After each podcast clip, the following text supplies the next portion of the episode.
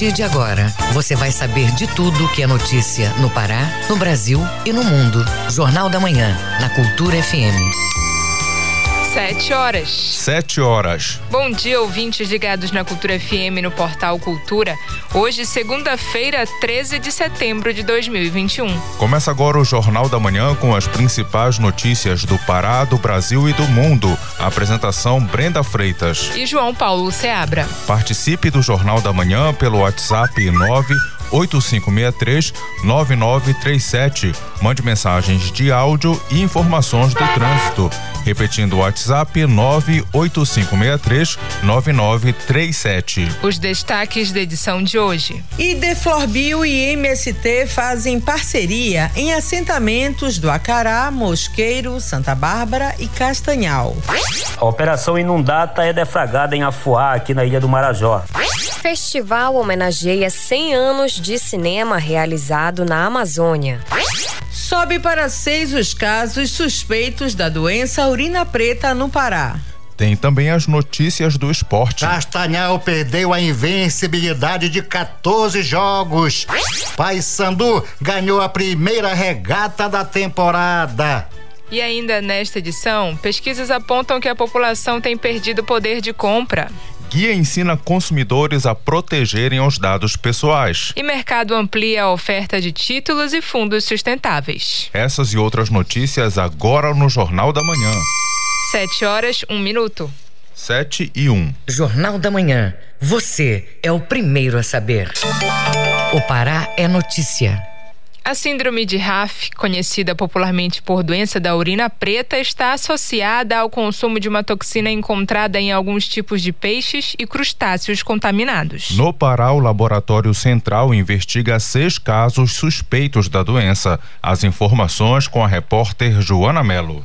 No Pará estão sob investigação da Secretaria de Estado de Saúde Pública seis casos: quatro em Santarém, no oeste do estado, um em Trairão, no sudoeste paraense, e um outro em Belém.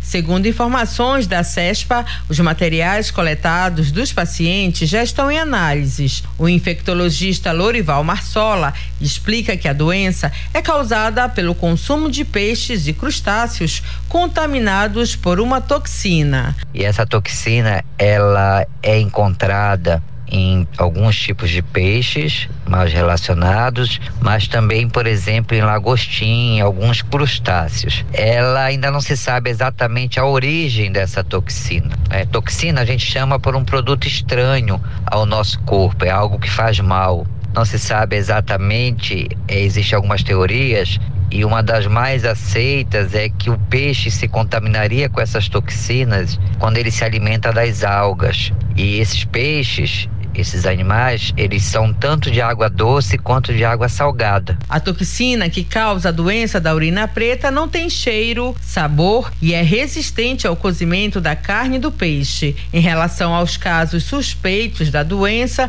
são quatro as espécies consumidas pelos pacientes: tambaqui, pacu, Pirapitinga e pescada amarela. O infectologista Lorival Marsola explica os principais sintomas da doença da urina preta. E ela causa no nosso corpo uma doença que é basicamente relacionada com uma lesão de caráter variável quanto ao seu grau de severidade e que acomete os músculos é, acomete os órgãos é, musculares e causa um aumento muito grande de algumas enzimas no sangue. Essas enzimas podem sobrecarregar alguns órgãos e estes órgãos mais acometidos, se não diagnosticada e tratada é, rapidamente, são os rins. É importante também a gente lembrar que você, quando ingere um peixe que possua essa toxina, esteja com essa toxina no seu organismo, esse peixe ou esse crustáceo, ele não, não adquire um sabor diferente. Então você não tem como saber pelo sabor da comida. O paciente contaminado pela toxina fica com a urina com a coloração escura, daí o nome popular da doença. Os sintomas podem aparecer em até 24 horas após o consumo consumo do peixe ou crustáceo. O infectologista Lorival Marsola explica que a doença não possui um diagnóstico tão simples e o quadro clínico do paciente pode variar de leve a grave. A severidade e a gravidade da doença ela pode variar né, desde quadros leves até quadros infelizmente com mortes, e ele se manifesta basicamente por cãibras, dores musculares, fadiga, que é aquela indisposição, dores de cabeça, e a pessoa observa a urina ou escura, chegando a ficar cor de café, ou mesmo avermelhada. É fundamental que a pessoa que sinta esses sintomas de cãibra, dores no corpo, é, dificuldade de se manter em, em pé, que elas procurem um, um atendimento de saúde, um atendimento médico para que seja investigado. Em relação aos seis casos de doença preta no estado, o Centro de Informações Estratégicas de Vigilância em Saúde aguarda resultado da análise de materiais coletados dos pacientes para saber se os casos são ou não de síndrome de RAF. O prazo para o resultado não foi informado. Joana Melo, Rede Cultura de Rádio. Madrugada de Vendaval em Santarém, vamos ao vivo para lá com o repórter Miguel Oliveira. Bom dia, Miguel. Bom dia, Brenda. Bom dia, ouvinte do Jornal da Manhã. Madrugada de Vendaval em Santarém, desde a uma hora da manhã. A chuva, vento muito forte, durou cerca de três horas. Brenda, aqui na cidade, faltou energia em vários bairros de Santarém eh, os serviços de internet estão interrompidos. A telefonia celular retornou ainda há pouco, né? Que está permitindo que eu entre ao vivo no Jornal da Manhã. Mas esse tipo de vendaval ele é muito comum no mês de setembro aqui na região oeste do Pará. É, não se tem ainda levantamento dos estragos do vendaval, mas o setor mais afetado foram as redes de energia elétrica. Muitos mais equipes da concessionária trabalham para restabelecer a energia aqui em Santarém.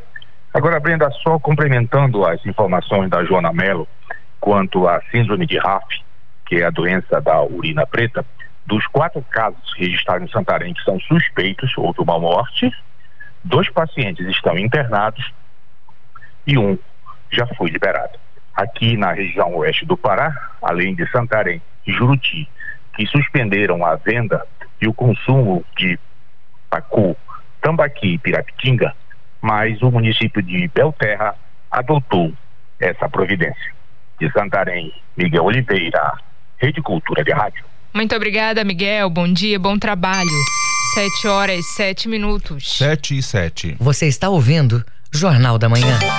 O Pará é notícia. Em 10 dias, a Operação Inundata resulta em prisões e apreensões na cidade de Afuá. Informações com o correspondente Francisco Moraes defragada e coordenada pela Secretaria de Segurança Pública e Defesa Social, SEGUP, através do grupamento fluvial GEFLUR, vinculado à Secretaria, a Operação Inundata alcançou na última semana o seu décimo dia de atividade e já resultou na prisão de sete pessoas, além de apreensão de material contrabandeado, equipamento usado para desmatamento legal e do cumprimento de mandato de prisão. Situado na extremidade norte-ocidental do arquipélago do Marajó e distante a 320 quilômetros de Belém, o município de Afuá está está próximo à capital do Amapá, com um grande malha hidroviária que facilita o trânsito de criminosos entre as cidades, praticando delitos fluviais, além de outros crimes como o desmatamento. A operação objetiva reforçar as ações preventivas do sistema de segurança pública na região, juntamente com outras ações públicas para reprimir e coibir a prática de roubos, tráfico de drogas e armas, além de outras atividades ilícitas, fomentando a paz e a tranquilidade públicas. Até o momento já foram efetuadas sete prisões em em diligências, as equipes lograram êxito no cumprimento de dois mandatos de prisão pelo crime de homicídio qualificado e outro pelo estupro de vulnerável e houve a prisão de três pessoas com apreensão de carga e duas motosserras. Francisco Moraes, de Ponta de Peras, Marajó, Rede Cultura de Rádio. São Sebastião da Boa Vista tem expectativa para a instalação de hospital regional. Informações com o correspondente Adelson Vale. Na manhã da última sexta-feira, dia 10 de setembro, aconteceu em São Sebastião da Boa Vista uma sessão especial regional envolvendo representantes dos municípios de São Sebastião da Boa Vista, Limoeiro do Ajuru, Oeiras do Pará, Curralinho e Moaná. Na pauta, a instalação do Hospital Regional em São Sebastião da Boa Vista para atender as demandas dos serviços de saúde dos cinco municípios. Essa parte do Marajó e Baixo Tocantins sofre anos com os cuidados com a saúde pública. Exemplo, no Baixo Tocantins existe o Hospital Regional regional em Cametá, onde atende Oeiras do Pará e Limoeiro do Ajuru. Mas para quem vive na região do Cupijó, que é a região ribeirinha, tem que procurar os municípios mais próximos, como São Sebastião da Boa Vista ou Curralinho, sobrecarregando esses municípios. Já para quem vive no Marajó, mais precisamente Curralinho, Moaná e São Sebastião da Boa Vista, e precisa de um atendimento diferenciado, como dos hospitais regionais, preferem ir para Belém, em vez de ir para a cidade de Breves, onde fica o Regional do Marajó. E por São Sebastião da Boa Vista, se localizar no centro desses cinco municípios, o Hospital Regional do Baixo Tocantins e Marajó atenderia todos esses municípios. Para quem mora nestas regiões, sabem o sacrifício que cada morador passa para ter um atendimento de saúde pública de qualidade. De Soura, Delson Vale, Rede Cultura de Rádio. Vamos aos destaques do que é notícia pelo Pará no Giro do Interior com João Paulo Seabra.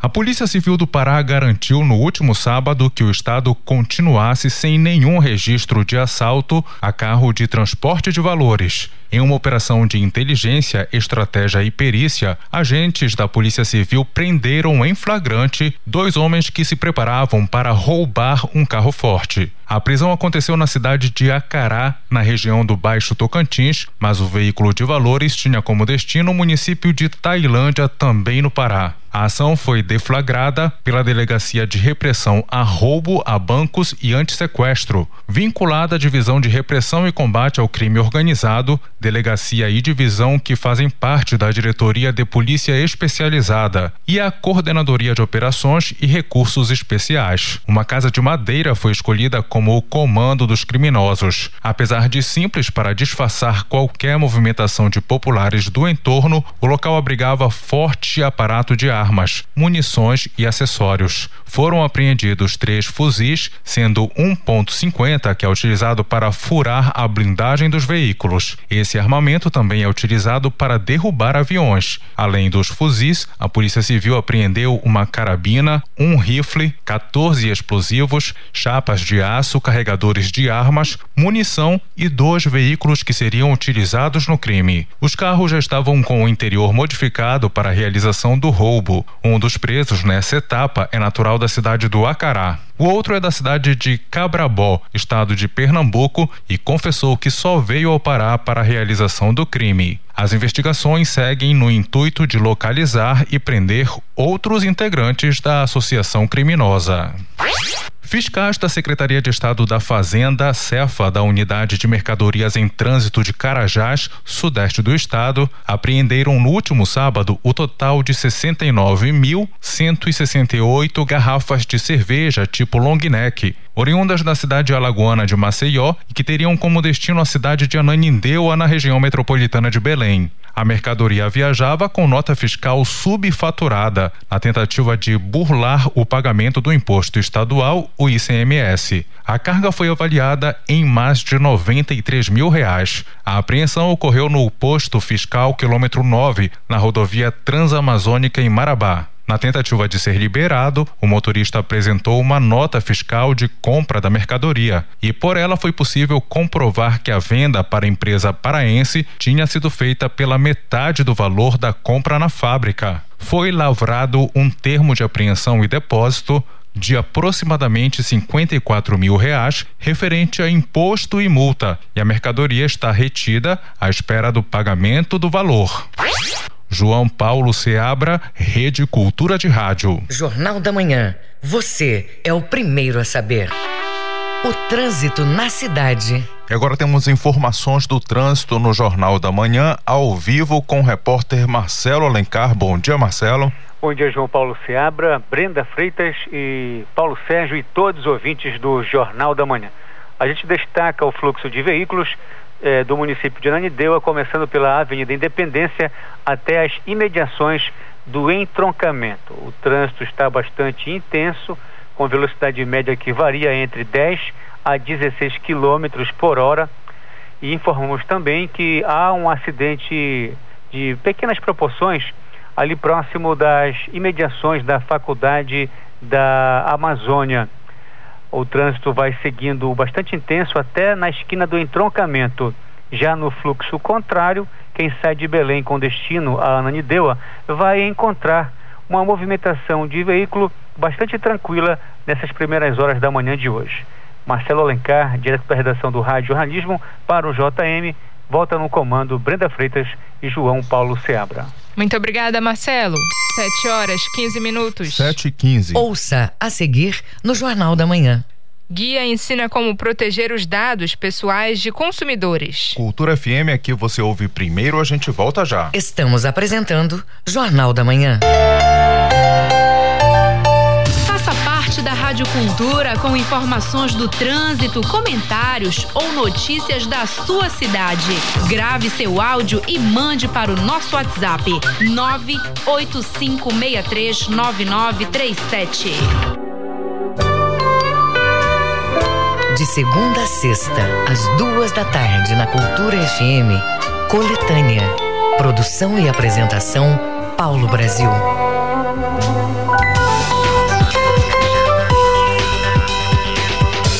Voltamos a apresentar Jornal da Manhã. Previsão do tempo.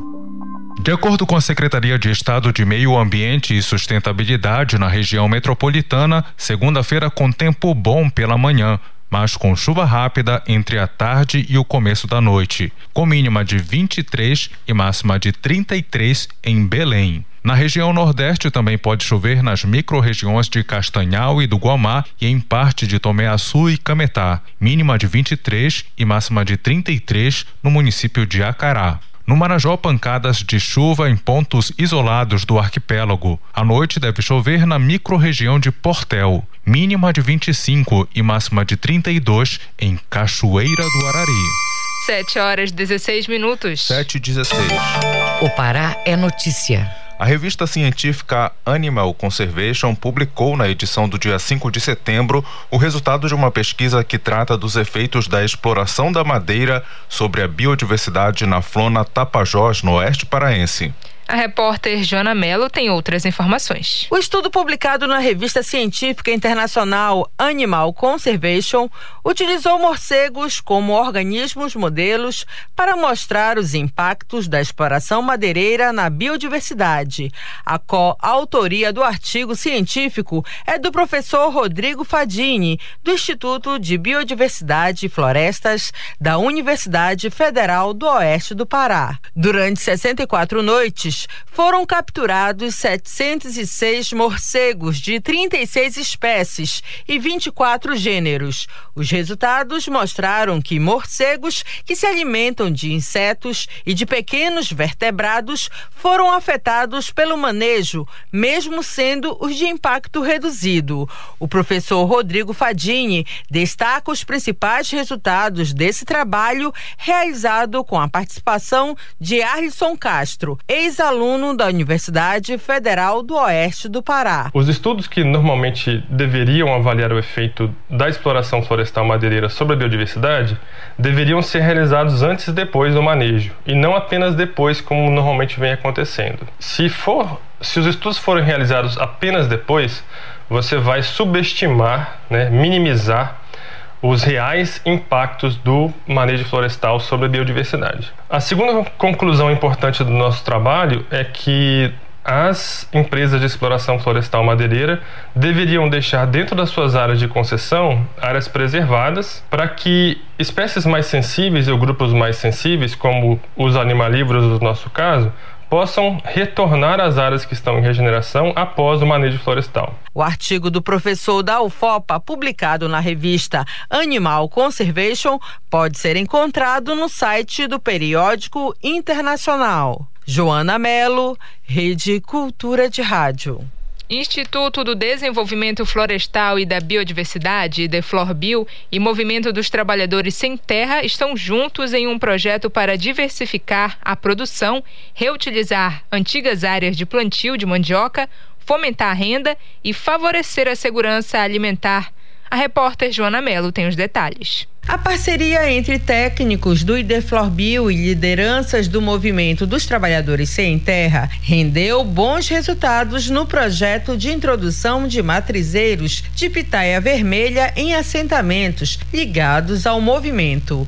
Antônio Campos é biólogo do Ideflorbio e destaca que um dos principais objetivos desta iniciativa é promover renda e colaborar para a segurança alimentar das famílias atendidas matrizeiro ele tem dois objetivos. Primeiro é segurança alimentar e segundo é fomentar renda para a comunidade. A pitaia, tanto a muda da pitaia quanto o fruto tem um valor comercial importante. Então, com isso, o Instituto cumpre mais uma das suas atribuições, que é fomentar renda nas comunidades dos agricultores familiares com recuperação de áreas alteradas e degradadas.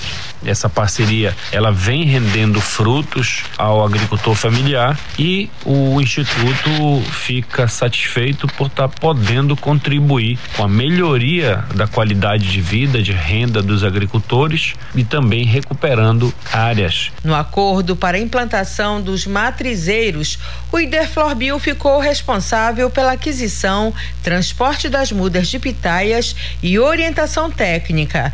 Já aos assentados, coube a preparação da área, aquisição de estacas, plantio e a manutenção da área plantada. O primeiro assentamento beneficiado é no município de Acará.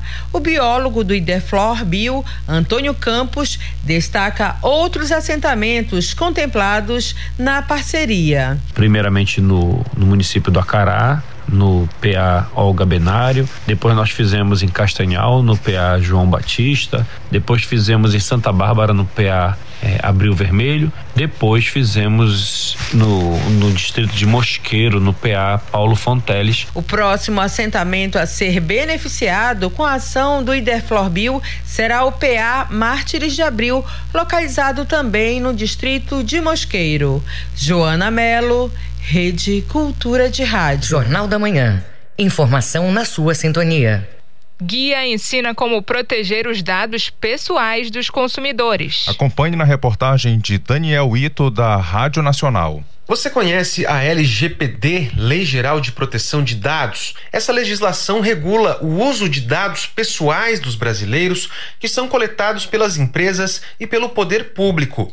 A LGPD foi publicada em 2018, mas ainda hoje muita gente desconhece os próprios direitos em relação a esses dados que produzimos todos os dias, principalmente na internet. Para divulgar essa norma, a ANPD, Autoridade Nacional de Proteção de Dados, lançou nesta sexta-feira o guia Como Proteger Seus Dados Pessoais. A publicação é uma parceria com o Ministério da Justiça.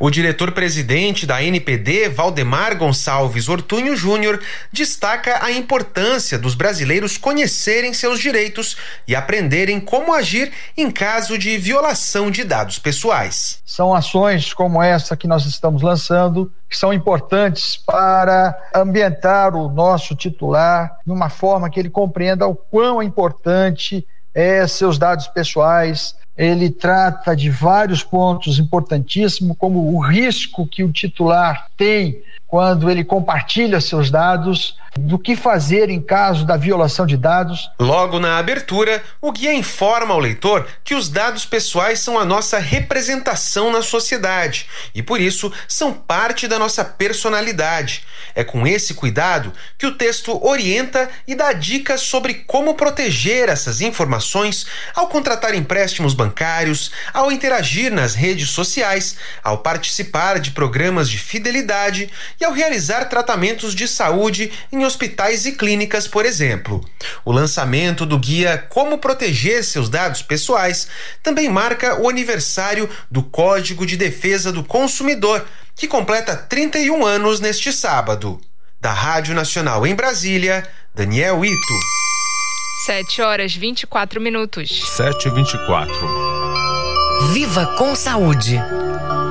Serviços oferecidos pelo Sistema Único de Saúde, o SUS, podem ajudar na prevenção ao suicídio. Os detalhes na reportagem de Alain Barbosa, da agência Rádio Web. O Setembro Amarelo é dedicado à prevenção ao suicídio, mês de refletir sobre a importância de discutir a saúde mental. Segundo o Ministério da Saúde, quem precisa de ajuda e não sabe por onde começar, pode ir a uma unidade básica de saúde. Na UBS, a pessoa deve ser acolhida, passar por uma avaliação inicial e ser direcionada para tratamento. Dependendo das necessidades, o paciente é encaminhado para os demais pontos de atenção da rede de atenção psicossocial. A atenção primária à saúde é a porta de entrada do SUS e tem papel fundamental na identificação precoce das pessoas em sofrimento psíquico, com transtornos mentais, com problemas em decorrência do uso de drogas e também aquelas com risco ao suicídio.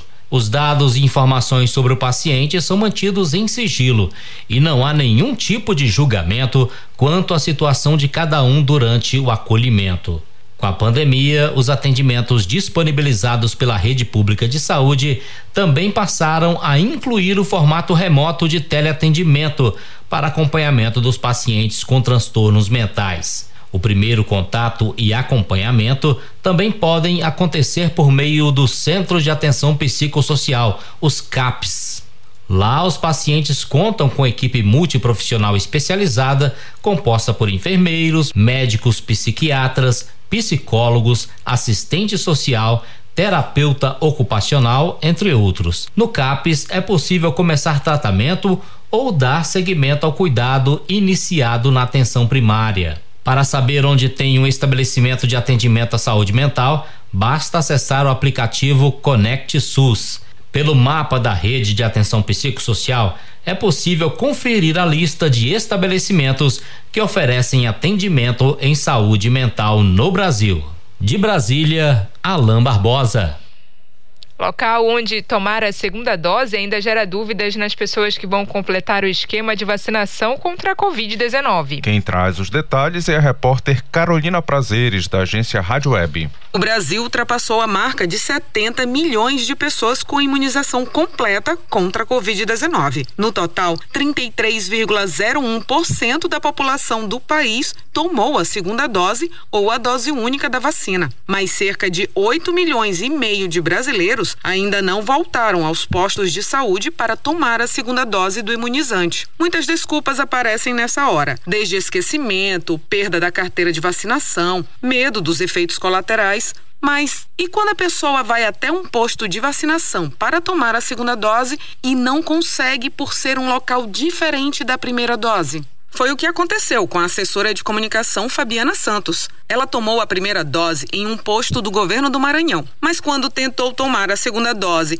em um posto da prefeitura de São Luís, próximo à sua residência, disseram que ela não podia. Eu tomei a primeira dose num posto do governo e quando fui tomar a segunda dose num posto da prefeitura, eu fui impedida porque eles alegaram a quantidade de vacina que iria para o governo e para a prefeitura, sendo que a própria prefeitura liberou para tomar a segunda dose quem já tinha tomado a primeira dose em outra cidade. Então não fez muito sentido essa desculpa que eles me deram. Fabiana conseguiu tomar a segunda dose, mas precisou ir a um posto do governo do Maranhão, a 12 quilômetros da sua casa. A D2, como é conhecida a segunda dose da vacina contra o coronavírus, pode ser tomada em qualquer lugar, mesmo que você tenha tomado a primeira dose em uma cidade diferente. É o que afirma o presidente do Conselho Nacional de Secretários de Saúde e secretário de Saúde do Estado do Maranhão, Carlos Lula. É importante salientar duas coisas. A primeira é que o SUS é universal. O brasileiro ele pode usar o SUS em qualquer lugar que ele esteja e não só na sua cidade. Em segundo lugar, há uma nota técnica do Ministério da Saúde apontando que a segunda dose pode ser tomada em qualquer unidade da federação e em qualquer cidade do Brasil, exatamente para se garantir o esquema vacinal. Você que vacinou, por exemplo, em São Paulo e na data da sua segunda dose está no Maranhão, você vai poder vacinar no Maranhão, independente de sua cidade. Se você vacinou na Raposa,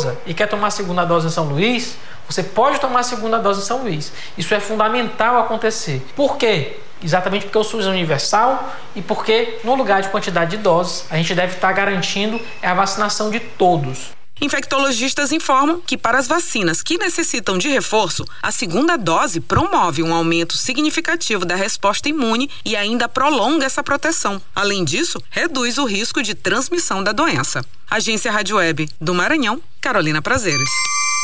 7 horas 29 minutos. 7 e 29. Ouça a seguir no Jornal da Manhã. Castanhal perdeu a invencibilidade na segunda fase da quarta divisão. É daqui a pouco aqui na Cultura FM a gente volta já. Você está ouvindo Jornal da Manhã. ZYD 233, 93,7 MHz. Rádio Cultura FM, uma emissora da Rede Cultura de Comunicação. Fundação Paraense de Rádio Difusão, Rua dos Pariquis, 3318. Base operacional, Avenida Almirante Barroso, 735, Belém, Pará, Amazônia, Brasil. Voltamos a apresentar Jornal da Manhã. Tábuas de Marés. Em Belém, maré alta às 4 e 16 da tarde e maré baixa às 10 e 31 da noite. Em Mosqueiro, maré alta às 10 e 10 da manhã e maré baixa às 5 da tarde. Em Barcarena, maré alta às 11 e meia da manhã e maré baixa às 6 e 20 da tarde. 7 horas 30 minutos. 7 e 30. Esporte. Castanhal perdeu a invencibilidade na segunda fase da quarta divisão e Paysandu ganhou a primeira regata da temporada. As notícias do esporte com Alexandre Santos. Nós começamos com a regata. Paysandu ganhou ontem a primeira regata da temporada. Entenda com Manuel dos Santos Alves. O Paysandu foi quase absoluto e ganhou com folga a primeira regata do Campeonato Paraense de Remo disputada ontem nas Tipitingas Águas da Baía de Guajará, nas raias do Vero Rio. Para que o torcedor tenha uma ideia da facilidade encontrada pela equipe Alviazul, o Paysandu ganhou 13 das 15 provas disputadas. As outras duas foram conquistadas pela Associação Guajará. Com isso, o placar final da regata ficou assim: Paysandu ganhou 13 provas, a Associação Guajará ganhou duas. Clube do Remo e Tunaluso Brasileira não ganharam nenhuma prova na pontuação final, onde aparecem os pontos do primeiro ao quarto lugar de cada prova. A classificação é esta aqui. Paysandu 54 pontos, Guajará 29, Clube do Remo 22 e a Tunaluso Brasileira com zero. Manuel Alves para a Rede Cultura de Rádio. Basquete Master, a terceira rodada do torneio vale a pena ver de novo. Ontem no ginásio Moura Carvalho do Paysandu, José Augusto 74, Carlindo Lins 72, Manuel Miranda 62, 62, Marcelo Branco 52.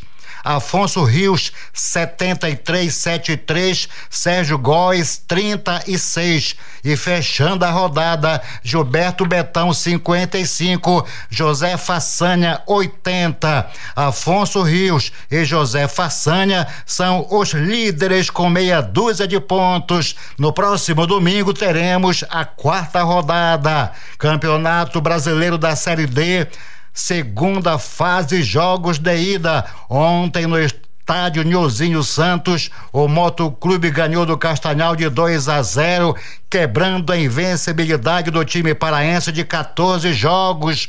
Márcio Diogo e Ted Love marcaram para o time maranhense aos 23 e 30 do primeiro tempo.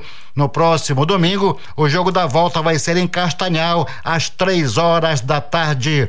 O Paragominas fez a sua parte e ganhou do São Raimundo de Roraima 1 a 0 jogo na Arena Verde. O único gol marcado pelo paraense Aleilson, 11 do segundo tempo. Dia 19, o Jacaré joga pelo empate em Boa Vista às 5 da tarde no estádio Canarinho. O Remo, depois da vitória de sexta-feira 2 a 1 sobre o Vitória lá do Barradão, amanheceu na 11 primeira posição, 30 pontos. Quinta-feira recebe no Baenão a equipe do Havaí que está na quinta colocação com 37 e hoje tem Paysandu e Ferroviário, às três da tarde no estádio Cidade Vozão, lá no Ceará. O Papão está na vista de liderança 24 pontos, só perde para o líder, que é o Manaus, com 25. Uma vitória coloca o Papão na liderança do grupo. O técnico Roberto Fonseca deve colocar em ação a seguinte formação: Vitor Souza, Leandro Silva, Vitor Salinas e Diego Matos, Denilson Marino e Rui, Luan Santos, Darley e Rildo, Alexandre Santos para a Rede Cultura de Rádio. 7 horas 34 minutos. 7 e 34. Fique sabendo primeiro, Jornal da Manhã, aqui na Cultura FM. O trânsito na cidade. E voltamos com informações do trânsito com Marcelo Alencar. Exatamente, João. Agora a gente destaca o fluxo de veículos pela Avenida Almirante Barroso, no sentido entroncamento São Brás. A movimentação está bastante intensa, com velocidade média que varia entre 15 até 16 quilômetros por hora. Já no sentido contrário, de São Brás para o entroncamento, a movimentação de veículos é bastante tranquila agora pela manhã. Marcelo Alencar direto da redação do Rádio Jornalismo para o JM, volta no comando Brenda Freitas e João Paulo Seabra. Muito obrigada, Marcelo. 7 horas 35 minutos. 7 e 35 Você está ouvindo Jornal da Manhã. O Mundo é Notícia. Vamos o que é destaque pelo mundo no Giro Internacional com Joana Mello. Cerimônias marcam 20 anos do 11 de setembro em várias partes do mundo. Em Nova York, o presidente dos Estados Unidos, Joe Biden, e os ex-presidentes Barack Obama e Bill Clinton participaram no sábado das homenagens em memória das pessoas que perderam as vidas depois que dois aviões de passageiros bateram com alguns minutos de intervalo nas torres gêmeas do World Trade Center, em Nova York, provocando o seu desabamento poucas horas após o impacto. A bandeira dos Estados Unidos foi levada até o Memorial de Manhattan, local onde estavam as duas torres gêmeas que caíram durante os ataques. O momento de silêncio foi observado às 8 horas e 46 minutos, hora precisa em que o primeiro avião desviado pelos terroristas da Al-Qaeda bateu na Torre Norte. Um terceiro avião pilotado por terroristas colidiu pouco depois contra o edifício do Pentágono e um quarto avião caiu no estado da Pensilvânia após os passageiros e tripulantes terem tentado tomar o controle do aparelho. Os atentados praticados por membros do grupo terrorista Al-Qaeda causaram a morte de cerca de 3 mil pessoas. No castelo de Windsor, a rainha da Inglaterra, Elizabeth II, lembrou a visita que fez ao memorial em Nova York em 2010 e elogiou a resiliência das comunidades que se uniram para se reerguer. O presidente francês Emmanuel Macron postou um vídeo mostrando a bandeira americana na entrada do Palácio do Eliseu em Paris. O presidente italiano Sérgio Mattarella afirmou que a memória daquela bárbara agressão de 20 anos atrás estimula com vigor cada vez maior a proteger aquele quadro comum de valores sobre os princípios de liberdade e convivência pacífica entre os povos.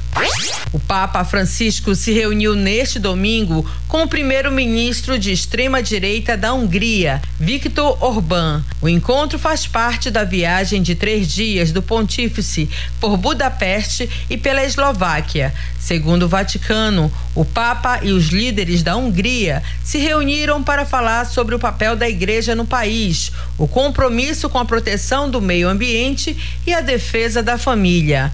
No poder desde 2010, Orbán é uma das principais figuras da extrema-direita europeia e se notabilizou por políticas discriminatórias contra migrantes, refugiados e homossexuais. Temas que, de acordo com a Santa Sé, não foram abordados no encontro.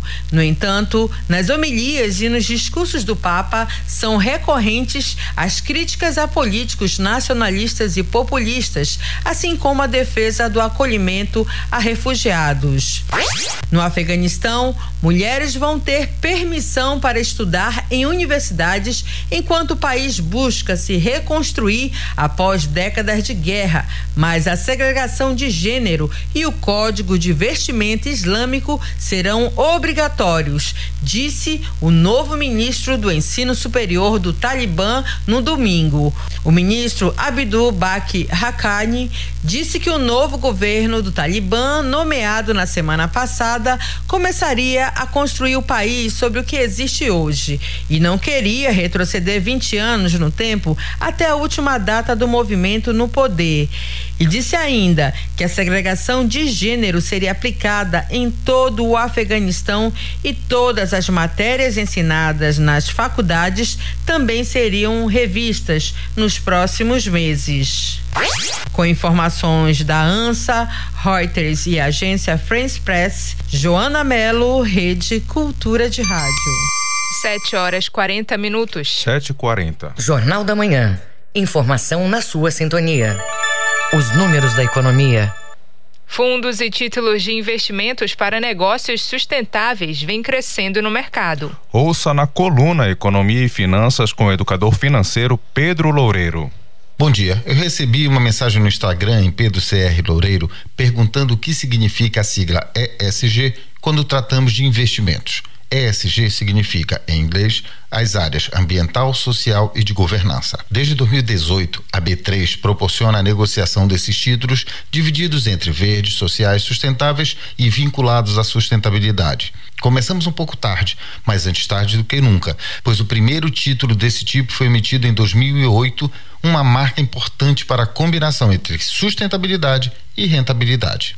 A cada dia o mercado reconhece mais a importância desses títulos, pois é crescente a percepção de que investir em sustentabilidade pode ser um bom negócio. Nos últimos anos, foram criados vários instrumentos para facilitar a captação de recursos financeiros direcionados à economia verde. Os títulos verdes, sociais e sustentáveis servem como instrumentos de dívida emitidos por empresas, governos ou entidades e que são comercializados no mercado como forma de atrair investimentos para projetos que tenham como objetivo as práticas ligadas à sustentabilidade. Exemplos de títulos verdes seriam os ligados à adaptação frente às mudanças climáticas ou ao controle da poluição enquanto os sociais são relacionados à geração de empregos ou à construção de habitações acessíveis. Títulos relativos à sustentabilidade, que também funcionam como instrumentos de dívida, são definidos como os que têm como objetivo finalístico fazer com que seu emissor atinja metas ligadas ao ESG e calibrados a partir de indicadores chaves. Pode ser adotado como indicador energia renovável e como meta o estabelecimento de 100% de energia renovável até 2040. A popularização desses títulos é cada vez maior.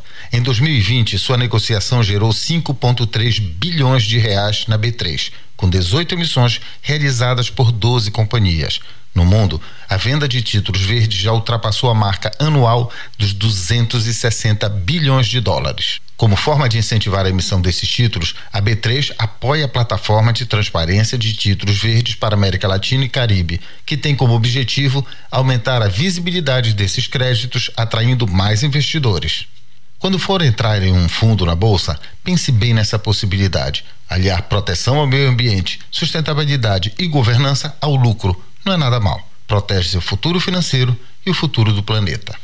Envie suas perguntas e sugestões para Pedro CR Loureiro no Instagram. Eu sou Pedro Loureiro, professor de Administração e de Contabilidade para o Jornal da Manhã.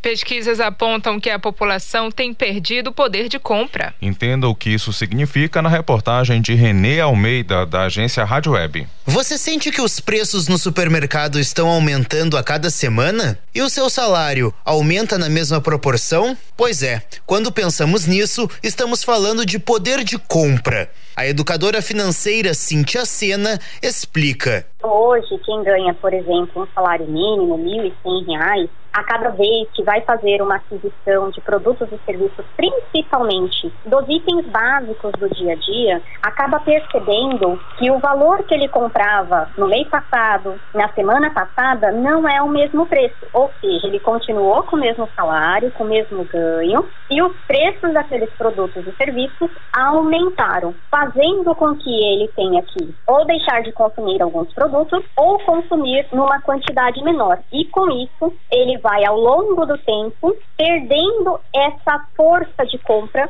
o poder de compra está diretamente relacionado com a inflação, que é basicamente a variação nos preços dos produtos. Em teoria, os salários deveriam aumentar de acordo com ela, justamente para que o consumidor não perca o poder de compra. A Constituição Federal, inclusive, proíbe o governo de atualizar o salário mínimo abaixo da inflação do período. No entanto, a crise hídrica, a escassez de produtos, o aumento nos custos de energia elétrica, entre outros fatores, têm pressionado a inflação e muitas vezes os salários não acompanham. Sena revela como minimizar os efeitos disso.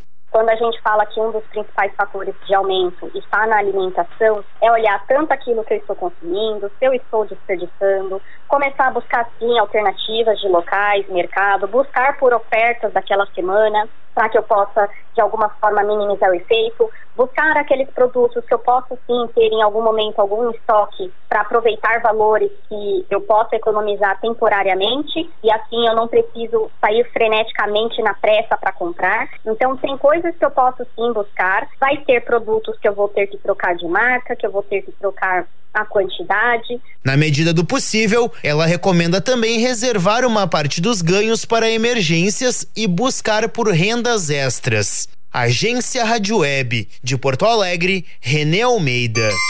7 horas 45 minutos. 7h45. Ouça a seguir no Jornal da Manhã. Festival homenageia 100 anos de cinema realizado na Amazônia. Cultura FM é que você ouve primeiro, a gente volta já. Jornal da Manhã. Você é o primeiro a saber. Se você foi exposto ao vírus ou mora com alguém que esteja com Covid-19, mesmo assintomático, deve fazer o teste. Mesmo que o resultado dê negativo, mantenha o isolamento por sete dias e teste novamente. Se der negativo pela segunda vez, pode sair do isolamento, mas continue atento aos sintomas. As vacinas são muito eficazes contra as formas graves da Covid-19, mas você precisa continuar a se prevenir. Proteja-se do coronavírus. Cuidar da sua saúde é proteger a todos. Cultura, rede de comunicação. O Chorinho e os Chorões no Brasileiríssimo. Terça, oito da noite.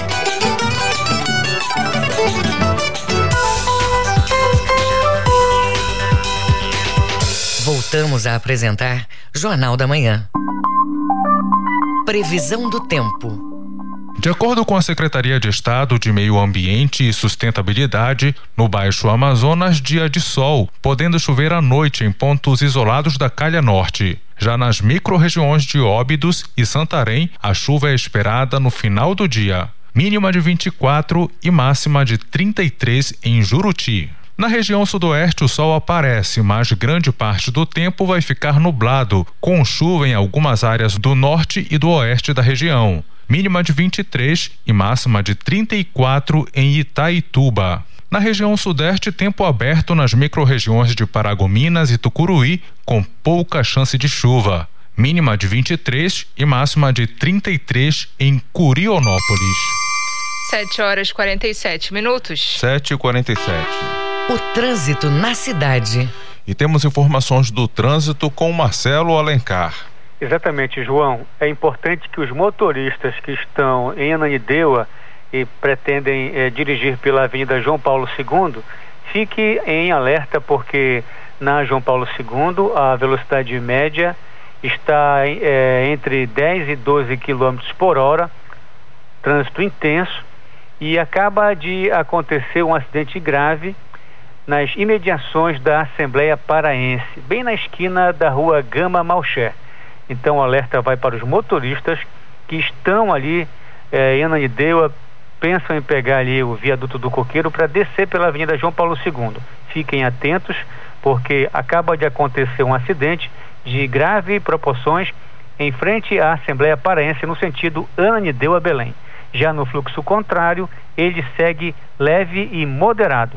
Marcelo Alencar, direto da redação do Rádio Jornalismo para o JM, volta no comando João Paulo Seabra e Brenda Freitas. Muito obrigada, Marcelo. Jornal da Manhã. Você é o primeiro a saber.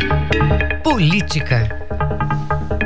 Em declaração, Jair Bolsonaro relaciona a aprovação do marco temporal das terras indígenas com o agronegócio. A reportagem é de Diego Segales, da agência Rádio Web. O presidente da República, Jair Bolsonaro, sem partido, afirmou que a aprovação do marco temporal, em sintonia com o voto do relator do caso no STF, o Supremo Tribunal Federal, ministro Edson Fachin, pode resultar no fim do agronegócio. Ele deu esta declaração na manhã de sábado, durante visita à 44 Expo Inter, que é realizada na cidade de Esteio, na região metropolitana de Porto Alegre. A visita à maior feira da agropecuária da América Latina foi a primeira viagem de Bolsonaro após as manifestações inconstitucionais do último dia 7 de setembro, quando ele e apoiadores fizeram ataques ao STF. Depois, na quinta-feira, o ex-político do PSL divulgou uma carta na qual alegou que nunca teve intenção de agredir quaisquer poderes e que, por eles, disse ter respeito. O texto foi escrito com contribuição do ex-presidente da República, Michel Temer, do MDB. Em relação ao marco temporal, Faquim deu voto contrário à aplicação desta tese em relação à demarcação de terras terras indígenas no Brasil.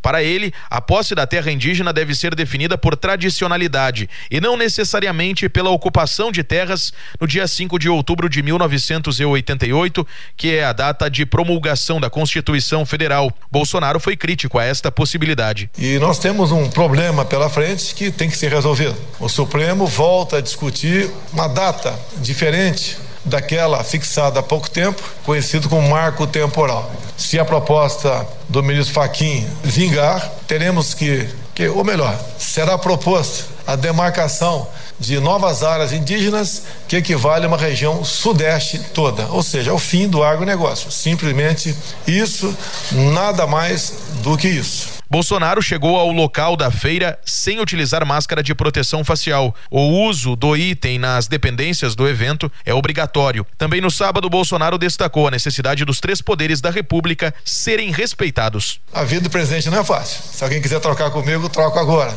Mas eu entendo que é uma missão de Deus para a gente redirecionar esse país. Aos poucos, ele vai mudando. Nós acompanhamos a transformação das cores nesse país. Cada vez mais, verde e amarelo toma conta da nossa pátria. Não podemos fazer as coisas da velocidade que muitos querem, mas a gente vai, aos poucos, redirecionando o futuro do nosso país. Temos três poderes, tem que ser respeitados e buscar sempre a melhor maneira de nos entendermos para que o produto do nosso trabalho seja estendido aos seus 210 milhões de habitantes. De acordo com a estimativa do IBGE, divulgada em agosto deste ano, a população brasileira tem 213 milhões e 300 mil habitantes. O presidente Bolsonaro disse que na última terça-feira, quando participou de manifestações em Brasília e São Paulo, apenas fez eco aos pedidos do povo. Nós estamos fazendo o possível pelo nosso país. Acima de cada um de nós, acima dos três poderes, está o destino dessa grande nação. Eu, no momento que poderiam muitos achar de glória, dado ao 7 de setembro. Eu quero dizer exatamente, não muito ao contrário, mas um pouco diferente disso. No dia 7 de setembro, eu fui apenas um na multidão. Tive a oportunidade de usar a palavra por duas vezes e senti o calor da nossa população. Senti os reais motivos pelos quais esse povo foi às ruas. Foi para realmente dizer que não aceita retrocesso quer respeito à Constituição por parte de todos. O presidente da República ainda fez elogios ao trabalho da ministra da Agricultura, Tereza Cristina, durante o discurso na manhã de sábado, que teve duração aproximada de oito minutos. Também salientou que as escolhas para os ministérios do governo federal são embasadas em critérios técnicos e sem pressões políticas. Bolsonaro ainda falou que, desde o começo da pandemia de Covid-19 no Brasil, em março do ano passado, o governo dele não incentivou o fique em casa, nem lockdown, e que tratou de trabalhar pela economia e saúde ao mesmo tempo.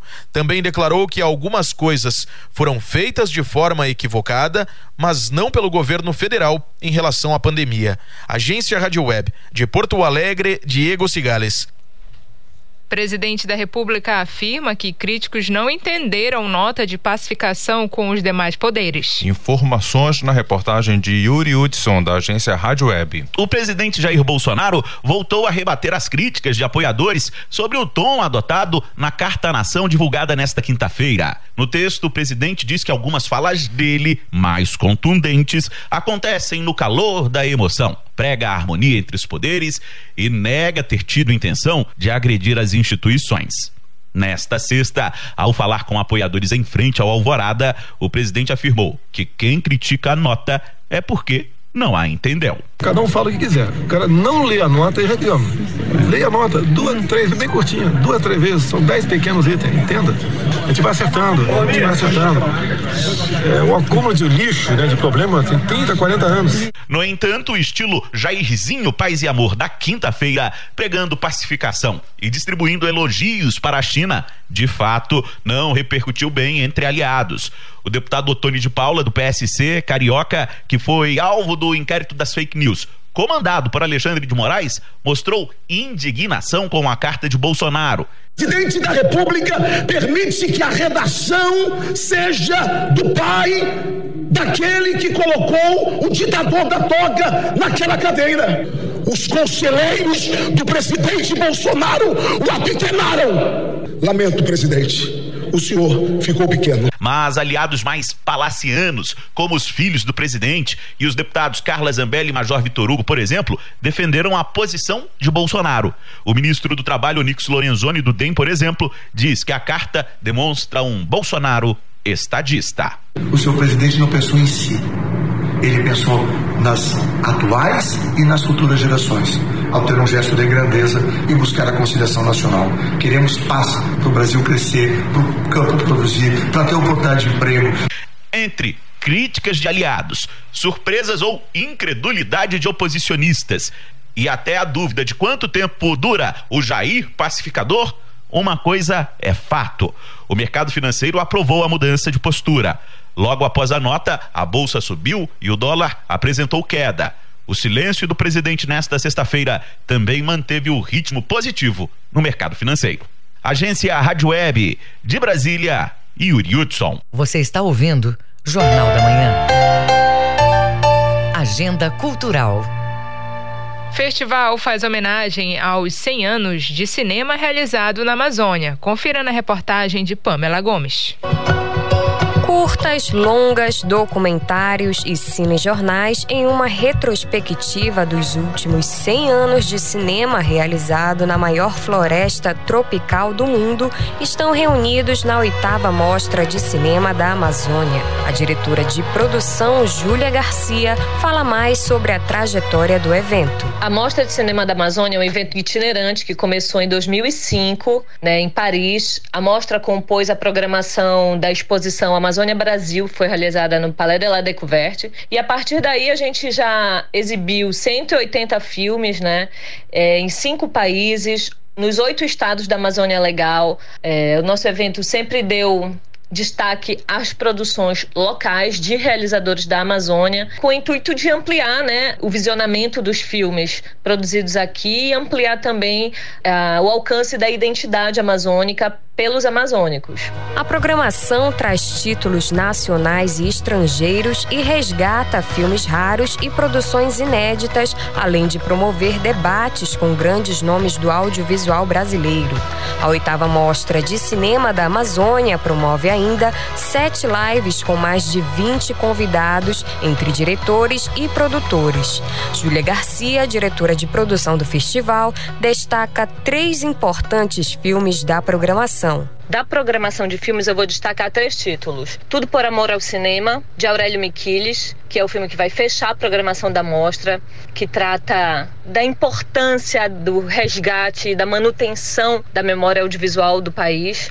Cavalgada dos Justos, de Alex Pisano, que é um realizador de Roraima, que traz um western regional muito interessante e também Brincando nos Campos do Senhor, de Hector Babenco. O evento começa no dia 16 e vai até 22 de setembro, com programação online pelo canal Oitava Mostra de Cinema da Amazônia no YouTube. Pamela Gomes, Rede Cultura de Rádio.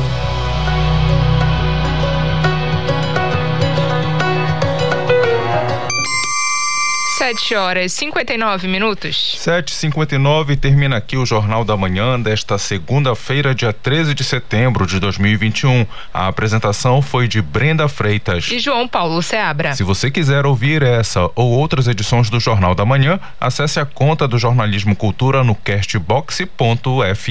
Outras notícias você confere a qualquer momento na nossa programação. Acompanhe agora o Conexão Cultura. Uma excelente segunda-feira para você e até amanhã. Um bom dia para você. O Jornal da Manhã é uma realização da Central Cultura de Jornalismo.